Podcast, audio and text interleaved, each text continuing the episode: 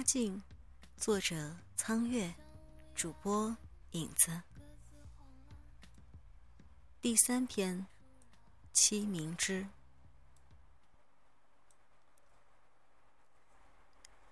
小鱼在他放手的瞬间，再度如脱兔一样跳了开来。这次他不敢再逗留，立刻往洞外跑去。然而跑到洞外，一脚踩上崖上那条石阶，小鱼还是忍不住回头看了看。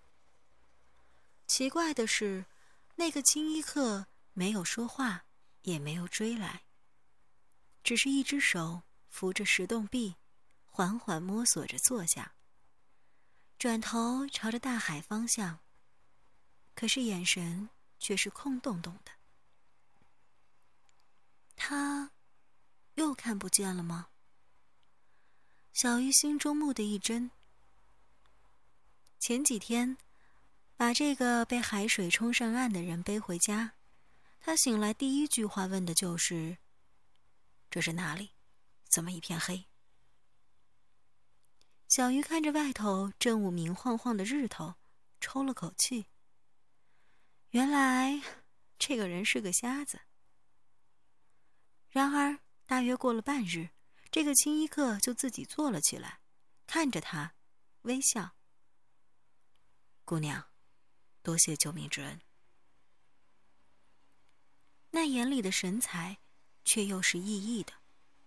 他便也笑笑，不以为意，觉得这个人因为是从鬼神渊那个地方被冲上岸的，一转醒的时候有些神志模糊而已。不料后面几天里。几乎每隔一日，他便会出现这种暂时失明的现象。小姨不敢问他为什么。这个从山外头来到海边的青衣客，眼神辽远，喜欢坐在崖上看着底下的海潮来去，死死盯着鬼神渊西北角某处的海底。每次他看见他眼神空洞下去，便知道这个人眼里的光线又全部消失了。可是这个青衣客却不动声色，只是坐在那里，静静的听着海潮。偶尔知道他在一边拨海蚌、抛鱼，便会笑笑给他说起很多的事情：长沙古道、水乡泽国、飞檐走壁的侠客和美貌倾城的贵族少女。听着那些故事，他便有些走神，随手就把剥出来的珍珠扔到了黄鱼缸里，又忙忙的捡出来。他想细细看这个山外来的陌生人，但是却又羞怯。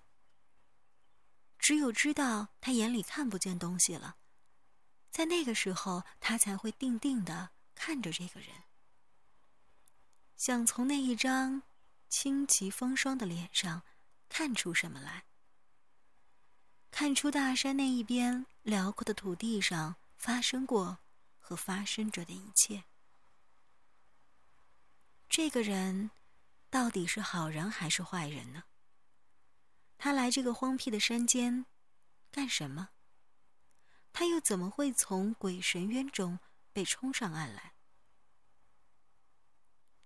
小鱼定定的站在洞口。回首看去，青衣客坐在那里，侧耳听着崖下潮水的声音，脸上显出一丝黯然的神色。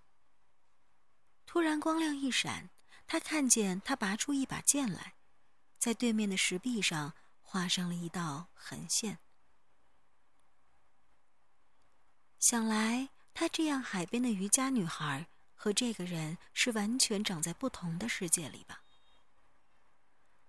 父母没有死于那一场海啸之前，他们一家三口就住在这青羽山里面，临着崖下的鬼神渊。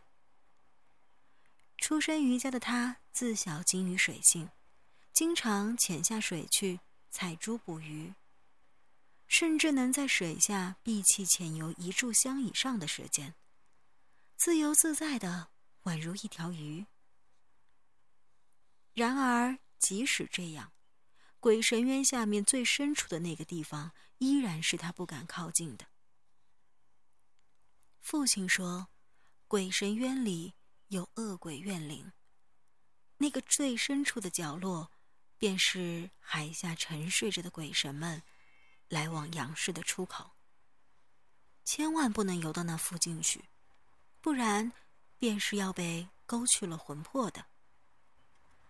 小时候，他顽皮，也曾不顾父亲的警告，一个人潜水，接近渊底那个最深的角落。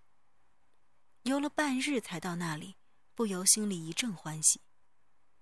海水透着几分诡异的亮蓝色，干净的透明。天光居然能直射到数十丈深的渊底，在海底投下绚丽多变的花的光纹。这是个非常干净的地方，没有海底石上常见的腐质堆积，甚至连一棵海草、一条鱼都没有。他的眼光看到了前方石头边一堆白森森的东西，仿佛露在石后。那个刹那，他仿佛感觉到了什么不祥的气息在逼近，犹豫着后退之间，却又看见了奇异的景象。崎岖不平的海底蓦地陷下去一角，借着此刻射下来的天光，他看到了那块陷下去的石头上仿佛刻着什么奇怪的花纹。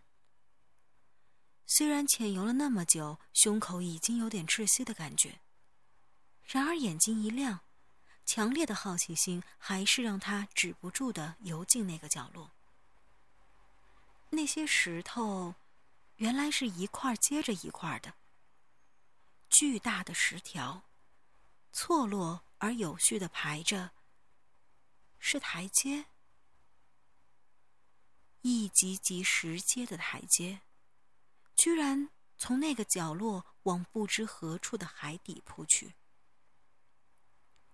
他的手指触摸到了海底横铺的石条。那是人力雕刻而成的巨大石条，静静横卧在海底。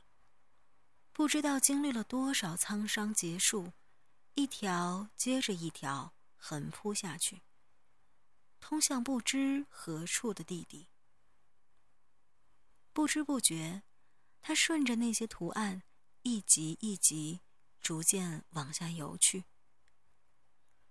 石阶的尽头是一条甬道。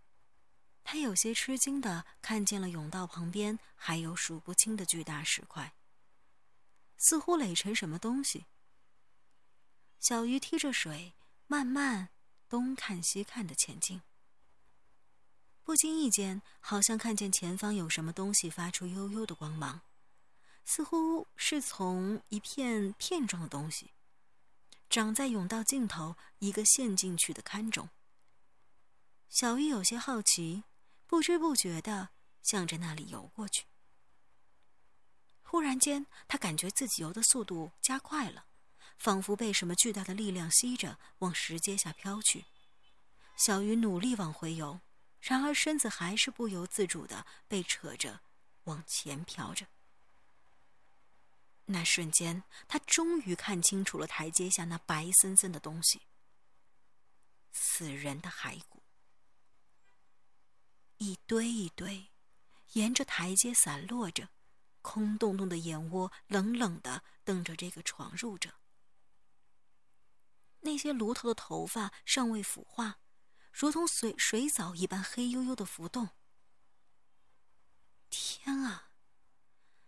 惊惧交加，双脚用力蹬水，身子扬起，他用了全身的力气挣扎上浮。然而。海底仿佛有看不见的湍流，急切地往底地底下奔涌，裹住了她的身子，用力往下拉扯。少女拼命挣扎，抗拒着那巨大的力量，头用力上扬。然而，眼睛忽然由于惊骇而睁大。头顶的阳光突然没了，一个巨大的阴影蜿蜒过来。瞬间挡住了他头顶的光线，将他笼罩在黑暗中。抬头间，他竟然看到了一条大到不可思议的海蛇，正拖着八斗般粗的身体，从石阶下黑黝的地方缓缓游了过来。鳞片上飘满了海藻，三角形的丑陋脑袋上长了一个肉角，闭塞的眼睛在头顶上方冷冷的看着他。龙？那是龙吗？哎呀！他终于不顾一切的惊叫起来，这声惊叫让他吐尽了胸口最后的一丝气，在身子不由自主间被吸向深渊。巨蛇将身子盘绕过来时，他失去了知觉。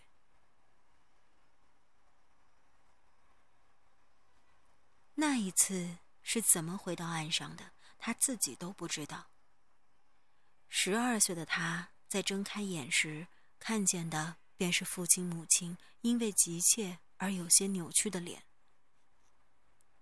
他猛然舒了口气，感觉全身软软的，没有一丝气息。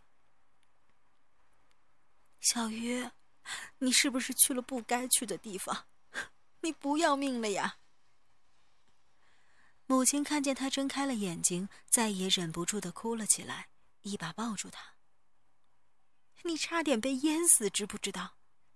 今儿海上有海啸，你那个丫头居然敢潜水下去，吓死娘了！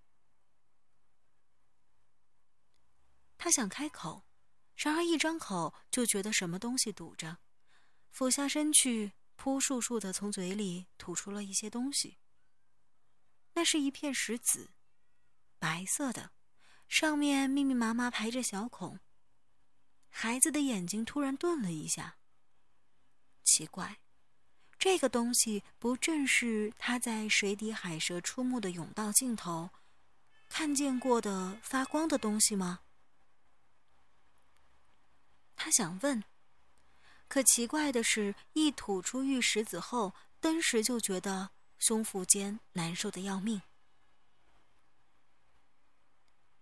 先含着，不能吐掉。孩子太小，七窍里的寒气没有退尽，要借清明之镇住才行。突然，耳边听见一个陌生的说话声音。他抬起头，看见了一个不过十六七岁的白衣姐姐，正从地上捡起了那片玉石子，放在茶水里冲了冲，塞回他的嘴里。十二岁的他，乍见到陌生人，看见他手里的石子，虽然肚子里难过的要命，却扭来扭去的不肯张嘴。小鱼听话，这位白罗姑娘可是你的救命恩人，快听姐姐的话。惊魂方定的父亲呵斥了一句，瞪了他一眼，他有些不服气，然而那个白衣姐姐只是微笑着。也不说话，拖了那片玉石子，坐在榻边看他。十二岁的他看见这个姐姐，笑得有些奇怪，眼角一滴垂泪痣，似乎让笑容一息悲戚。以后不要再去那儿玩了。好好的女孩，可别去冒险送命。看着野丫头终于听话，含住了玉石子，白衣美人姐姐轻轻地说了句，像是在对她说，又像是在交代她的父母。那地方邪得很，去不得。那，那你为什么又去了？终于忍不住，小鱼含着石头，口齿不清的开口。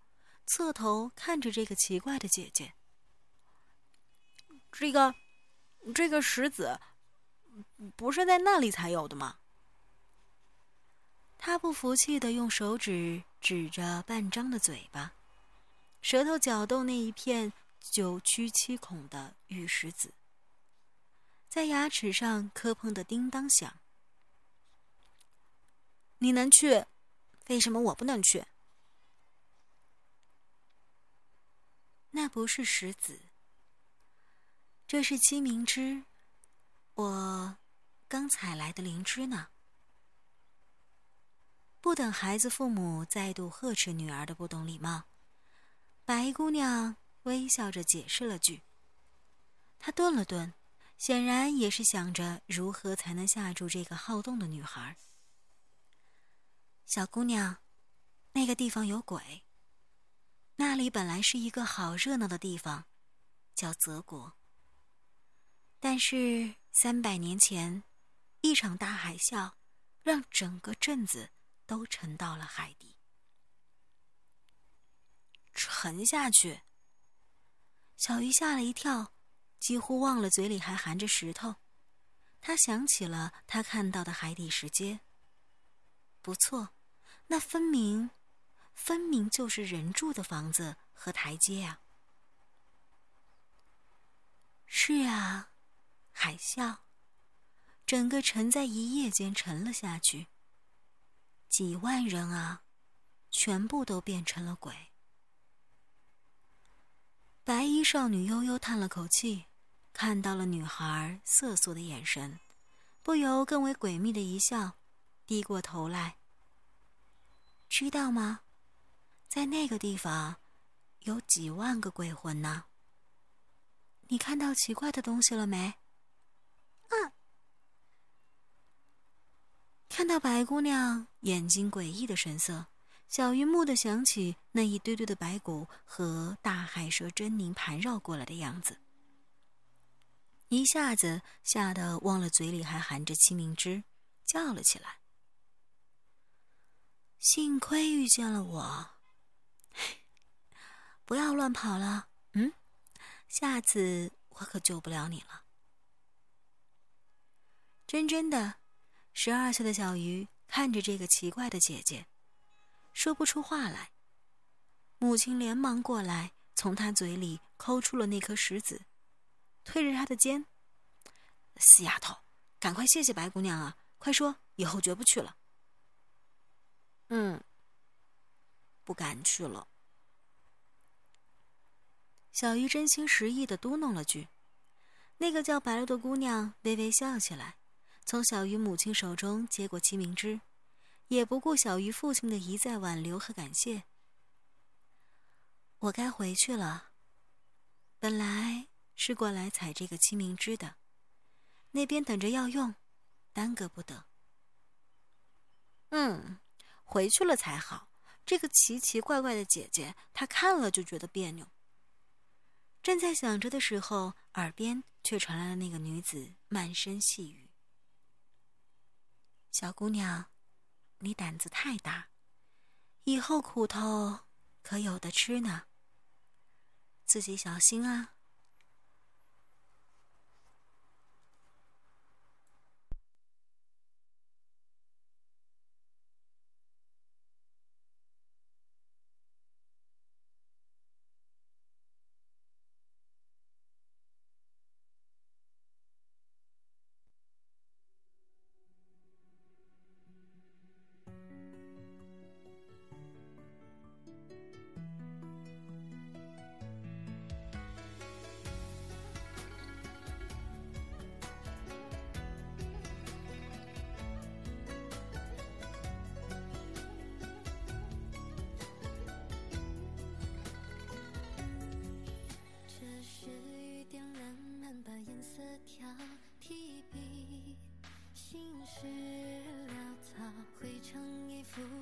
十里桃夭。